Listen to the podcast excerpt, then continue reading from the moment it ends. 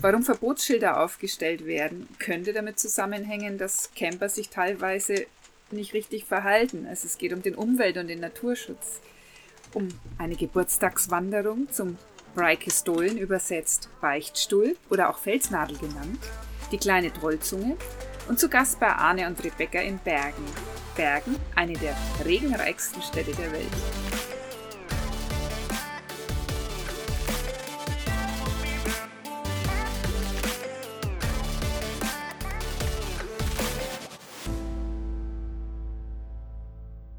In unserem vergangenen Podcast hatten wir ja vom Gerard Bolden erzählt, von dieser Wahnsinnswanderung im doppelten Sinne. Einmal wahnsinnig schön und zum anderen kann man sie auch ja fast wahnsinnig gefährlich nennen.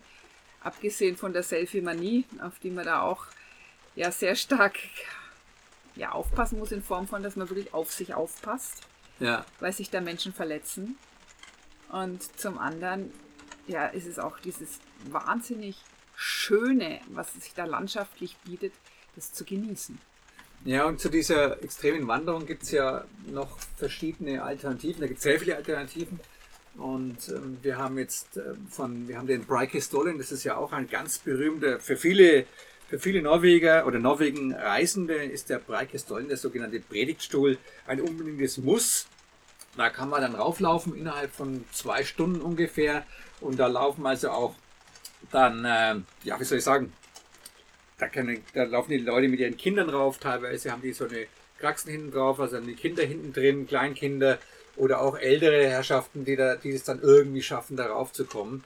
Nur um auf diese Trollzunge, so nennt man das, also auf einer Felsnadel dann zu stehen, mehrere hundert Meter ähm, über dem Abgrund. Und du hattest ja Geburtstag und es war Sonntag und du hast gesagt, okay, an deinem Geburtstag willst du dann nicht irgendwie äh, im Auto sitzen oder jetzt irgendwie rumfahren, sondern was Besonderes machen. Und dann ich gesagt, jetzt gehen wir auf den Breikestollen. Ja, der war ja da in der Nähe und ja, was kann man sich Besseres wünschen als so einen tollen Wanderausflug und deswegen auch toll, weil wir hatten wunderbares Wetter im Gegensatz zu jetzt gerade, als wir hier so erzählen. Also was da im Hintergrund prasselt, ist der norwegische Regen auf unsere Terra Love. Ja, ja, immer noch der Regen. Der Wahnsinn. Ja, und dann, also, was ich so irre finde, wenn man, also, das haben wir ja schon ein paar Mal berichtet, da sind wir dann hingefahren zu diesem Campplatz oder zu, diesem Parkplatz von diesem Breikestollen, übersetzt eben Predigtstuhl. Und da zahlt man dann erstmal für den Parkplatz 30 Euro, so in dem Dreh, bekommt nicht mal eine Quittung.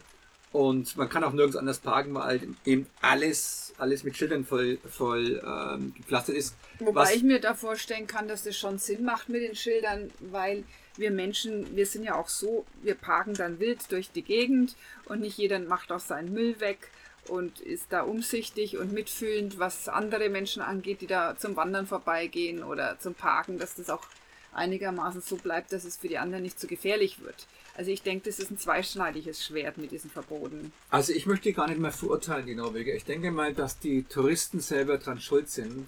Und vor allen Dingen, es gibt ja in Norwegen einen unglaublichen, also wenn es nicht Corona ist, einen Wahnsinns Wohnmobilverkehr. Das haben wir letztes Jahr, waren wir ja auch schon mal da. Haben wir festgestellt, dass es so viele, das sind Hunderttausende, kommt mir so vor. Und das ist auch dann teilweise relativ gefährlich, weil die halt fahren wie die Wahnsinnigen. Die, leihen sich, die Menschen leihen sich dann ein Wohnmobil aus, sind nie gefahren, fahren es dann vielleicht ein Pkw und donnern auf schmalen Straßen an einem vorbei. Das ist das eine. Das andere ist, dass natürlich viele, die meisten sind ja bewusst und, und, und hinterlassen auch keinen Müll. Aber das ist für mich auch ein Aufruf. Also wir als Wohnmobilfahrer, wir sind ja irgendwie, und schaut man schon immer, wenn man ins Ausland fährt, irgendwie von unten nach oben herab an, im wahrsten Sinne des Wortes, weil wir in diesem Auto sitzen. Die Autos kosten viel Geld und dann ähm, fahren wir da durch dieses Land und sollten auch Vorbilder sein. Das ist ganz, ganz wichtig. Und viele Menschen, nicht viele, also einige, die es halt verdorben haben, die kommen auf, Camp, auf solche Campplätze, auf freie Plätze und hauen dann ihren Müll raus. Also die entsorgen teilweise ihre Toiletten und manchmal schaut es dann ganz grauslich aus in den Ländern, wenn dann einfach der Müll entsorgt wird. Weil dann halt ist kein Mülleimer da oder was auch immer, dann bringen, dann campen die da und hauen das Zeugs weg oder feiern, legen die Flaschen rum. Und das ist der Grund für diese Verbote.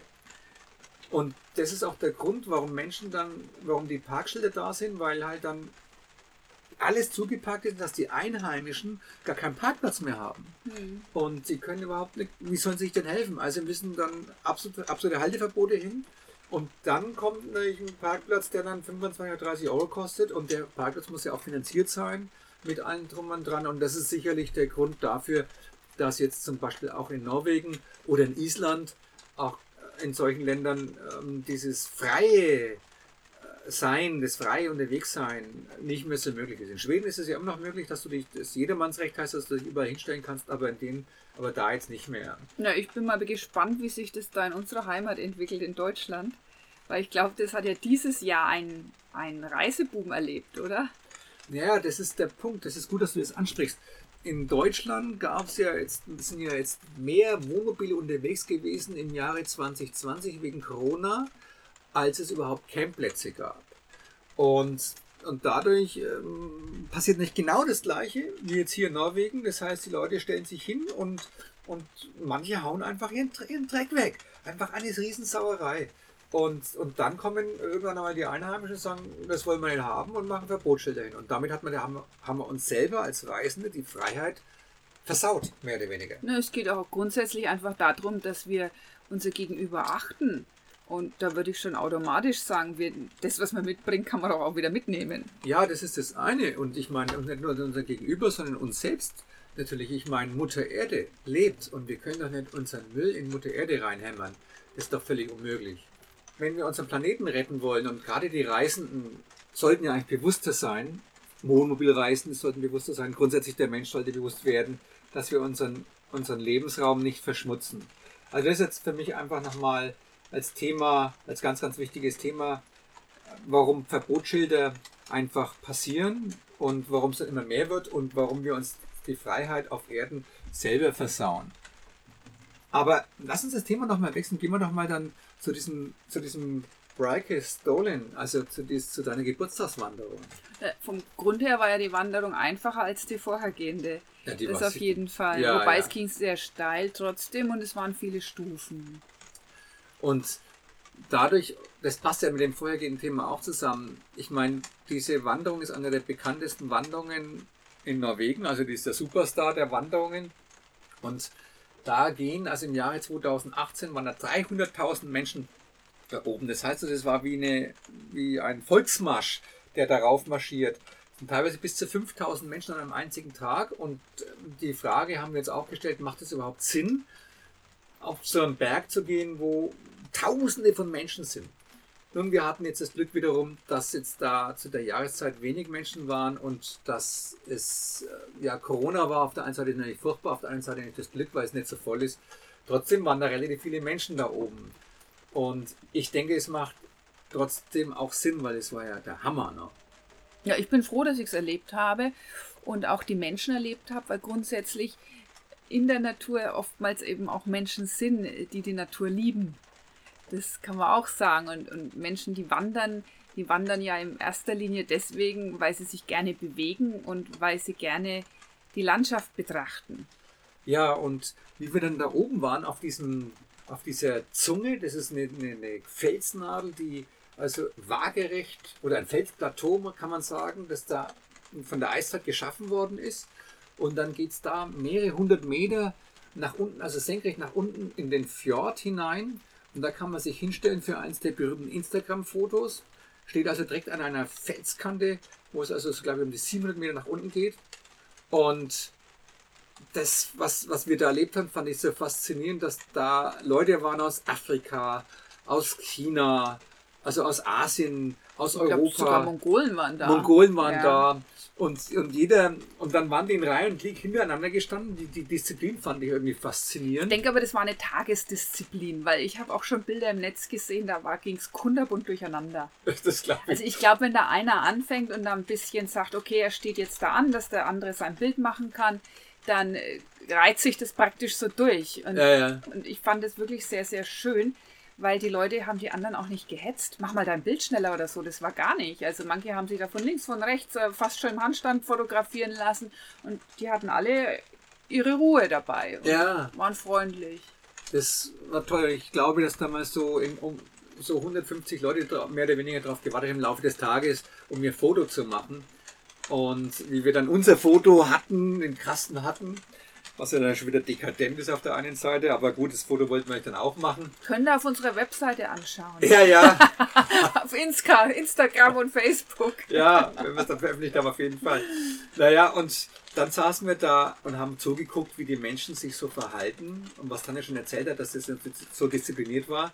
Das fand ich das eine Interessante. Das andere ist, dass da zum Beispiel Menschen waren, die die haben sich also, die waren in Tracht da oben gestanden, die haben extra Tracht angezogen, ihre Landestracht, haben sich da fotografieren lassen. Der eine hat eine Landesflagge mitgebracht und hat da seine Landesflagge, eine rote Flagge war, das weiß gar nicht mehr welches Landes war, da hin und her geschwenkt. Und äh, so eine Instagram-Bloggerin hat sich dann dahingestellt mit ihrem Freund und haben sich da innig geküsst, ja, am Abgrund. Ja, da gab es dann noch Applaus, wahrscheinlich hat er ihren Heiratsantrag gemacht.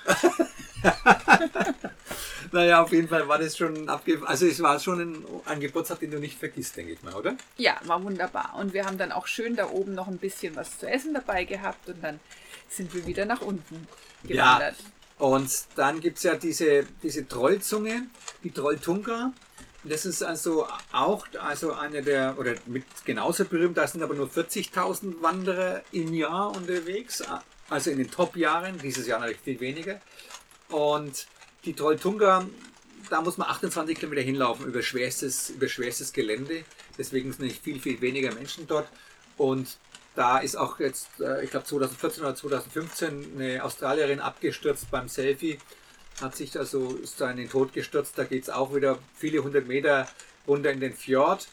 Und die Wanderung, die wollten wir jetzt nicht machen, weil wir wollen ja weiter in den Norden und wollten die wollen die, die ähm, Nordlichter fotografieren und sehen und auch unbedingt zum Nordkap kommen. Und da haben wir gedacht, naja, wenn wir das auch noch machen, das sind wieder zwei, drei Tage weg, dann machen wir einfach eine andere Wanderung. Und zwar ist das die kleine Trollzunge. Das ist so ein Geheimtipp. Also ich meine, wenn ich das jetzt, jetzt sage... Jetzt ist er nicht mehr geheim. Ist, also, super. Ja, super. Also da gibt es also eine, eine kleine Trollzunge und die kann man also in einer Stunde machen, ist also auch wahnsinnig spektakulär. Da waren wir die absolut einzigen da oben. Da geht es so um die 300, 400 Meter nach unten, also auch so eine Felsnadel. Und da haben Tanja und ich haben uns dann auf den Sonnenuntergang gewartet, waren da vier Stunden gesessen. Da haben wir uns wirklich Zeit genommen. Es war richtig schön. Ja, und haben über die Welt philosophiert und saßen da am Abgrund und haben da in dies. Aber nicht so nah am Abgrund, ne? Ja, ja, genau. und haben dann so ins nordeuropäische Meer geguckt, wo also das die Nordsee übergeht, das nordeuropäische Meer und dahinter steckt dann der Atlantik. Und also das ist schon eine faszinierende Landschaft, wenn man dann da sitzt und auf, unter uns war ein kleiner See und in der Ferne eben diese, diese Vereinigung der verschiedenen Meere. Und dann nach mehreren Stunden, so um 20 Uhr, ist dann die Sonne langsam, hat die so aufgesetzt auf den, im Osten auf den Bergzug. Und dann haben wir nochmal ein Shooting gemacht, Fotos geschossen und also das, das Spektakel, wenn man dann, wenn man Glück hat und die Sonne dann untergeht mit den Wolken und dieses, dieses Farbenspektrum alles so durchspielt, von Gelb zu Rot zu Orange und in allen Nuancen das erleben kann, Ah, das ist, äh, das ist ein, ein, Highlight. Ja, absolut. Das ist ein absoluter Highlight.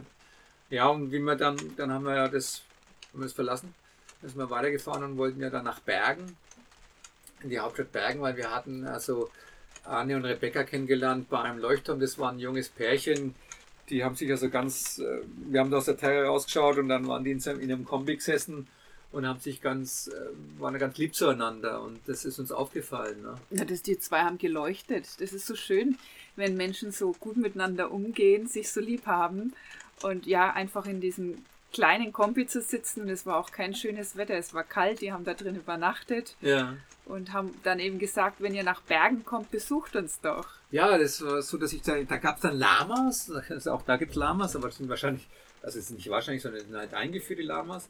Und da wollte ich Bilder machen von den Lamas, dann spricht, bin ich, gehe ich draußen, dann spricht mich der junge Mann auf perfektem Deutsch an, weil der ist als äh, Dreijähriger, eben sind seine Eltern, da war drei Jahre alt, sind ausgewandert nach, nach Norwegen und seitdem lebt er hier, ist also jetzt Norweger logischerweise und hat, mit, hat eine Norwegerin geheiratet. Und dann haben wir uns gut unterhalten und hatten, waren sofort auf einem, auf einem angenehmen Level. Und dann haben die, sind die abgefahren und haben sich was angeguckt und kamen am Abend wieder, weil wir waren einen Tag gestanden. Und ich dachte, ihr seid weg. Ja, wir sind noch mal gekommen, wir wollten euch persönlich einladen nach, nach Bergen. Total schön. Und wir waren ja schon zweimal in Bergen und das war gar nicht so geplant, da noch mal länger Stopp zu machen. Aber das war dann so eine schöne Einladung, dass wir gesagt haben, komm, da schauen wir vorbei und dann können wir uns noch mal mit den beiden ein bisschen länger unterhalten. Sind wir extra hingefahren nach Bergen für diese Einladung? Also da wurden wir zum Mittagessen eingeladen, da konnte man dann auf dem Ikea-Parkplatz parken, weil da kostet nichts. Das ist ja auch ein brandheißer Tipp, gell, für alle. Ja, ja, also das ist so, man kann ja in Bergen nirgends parken, logischerweise, weil es alles teuer ist und auf Campingplätzen und so weiter. Aber der Ikea macht es also kostenfrei, da konnten wir uns also hinstellen, also überhaupt kein Problem. Und dann hat uns der Arne abgeholt zu sich nach Hause. Und für uns ist es ja immer wieder so, wir wollen das Land äh, sehen und dokumentieren. Wir wollen aber auf jeden Fall auch die Menschen, mit den Menschen in Kontakt treten. Also immer wieder das Menschliche sehen. Wie, was sind es für Menschen, die hier leben und wie denken die und wie schaut es bei denen zu Hause aus? Das ist natürlich auch schön zu sehen. Das ist in der Kombination eine ganz wichtige Geschichte meiner Ansicht nach. Also wenn einem die Gelegenheit, wenn einem das bietet, dann kann man sich die Zeit schon nehmen. Und ja, wenn die Menschen so lieb und freundlich sind, auf jeden Fall. Ansonsten muss ich es nicht unbedingt wissen. Naja, klar. Also wenn man dann bei denen hat es da angefangen, also ganz, ab, ja, ab dem Zeitpunkt hat es dann wirklich angefangen zu regnen ohne Ende, ganz grauslichst. Nicht mehr aufgehört, seitdem regnet es eben immer noch. Und dann hat es da einen Fisch gegeben und dann kam der Bruder, der Nils, noch an und der war vorher drei Jahre in, in Amerika und hat da seinen Physiotherapeuten gemacht.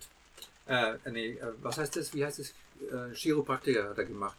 Und ähm, da, der lebt auf einem Schiff in Bergen. Und das ist so, dass jemand auf dem Schiff leben kann. Also in Bergen ist es ihm viel billiger, auf dem Schiff zu leben, wenn es am Hafen liegt, als in einer Wohnung zu sein. Und in vielen Bereichen der Welt ist es auf dem Schiff natürlich sauteuer wegen Liegegebühren. Und da fahren die Schiffe gar nicht lange an. Also das fand ich irgendwie total klasse. Der Typ ist also einfach ein sehr netter Mensch, ein toller Fotograf. Und so hatten wir also tolle Gespräche und haben dann auch das, ähm, dann nach einiger Zeit das Bergen verlassen, um Richtung ähm, den Garanga-Fjord zu fahren. Und da sind wir jetzt aufgehalten worden von Dauerregen, weil der Wetterbericht gesagt hat, jetzt die nächsten Tage wird es also regnen, regnen, regnen. Morgen soll es besser werden und dann wollen wir zu diesem berühmten Garanga-Fjord. Das ist ja auch, wo die großen Kreuzfahrtschiffe reinfahren und äh, ja, wo man also, das muss also sehr spektakulär sein, eine der schönsten Passstraßen der Welt. Und das wollten wir ja unbedingt sehen, wenn es eben nicht regnet. Ne? Genau, da freuen wir uns drauf. Ja, und da werden wir euch davon berichten, von dieser Wahnsinnstraße. Hoffentlich, wenn wir die dann auch sehen, wenn der Regen dann mal weg ist. Und bis zum nächsten Mal, würde ich sagen. Ja, viele liebe Grüße aus Norwegen. Ciao.